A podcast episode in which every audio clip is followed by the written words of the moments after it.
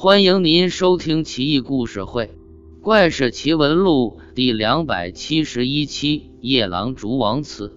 汉武帝时，夜郎王始祖名叫竹兴，他的来历非比寻常。起初，一女子在屯水浣纱，见三节粗大的竹子顺流而下，流至女子腿边。女子想推开竹子，却推不开。又听到竹子里边传出婴儿的啼哭声，觉得奇怪，就拿起竹子，用刀小心地劈开，里边居然有个大胖小子，笑眯眯地看着自己。女子觉得跟着男孩有缘，终身不嫁，含辛茹苦养大男孩。他就是竹兴。竹兴长大成人，文武双全，天赋异禀，雄霸西南夷。自立为夜郎王，建宗庙社稷，成就一番功业。当年养母手劈的竹子扔在溪流边，早郁郁葱葱长成一片竹海。西南百姓都认为竹海有灵性，从不敢砍伐。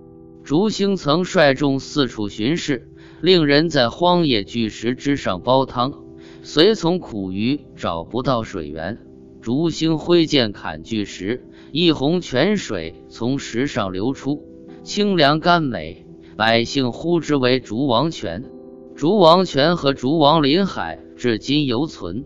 东汉时，唐蒙奉朝廷诏命开辟臧科郡，竹兴后世王愤而抵抗天兵，被绞杀，首级被砍。当地少数民族同胞很不服气，西南夷叛乱不定。按住葫芦浮起瓢，朝廷非常头疼。唐蒙无奈之下，只得求教于当地土著。土著说道：“竹王天生地养，非血气所生，在西南夷威望很高。现在大人拓土开疆，绞杀叛乱，理所应当。但想长治久安，必须寻访竹王后裔，封官加爵。”否则，西南一日后必乱。唐蒙听后颇觉后悔。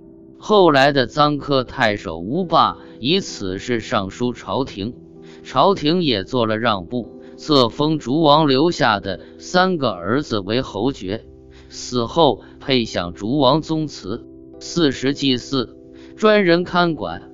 竹王祠至今香火不绝。虽然都说夜郎自大。但竹王在云贵两省享誉不绝，极具传奇性。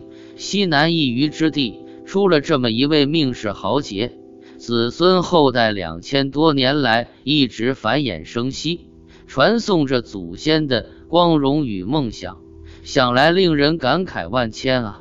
顺便说一下臧科郡，此郡是汉武帝元鼎六年开西南夷而治，治故且兰县。属益州刺史部，南齐改为南臧科郡。梁废，隋大业中复置臧科郡。唐置臧州，高宗永徽年间再废。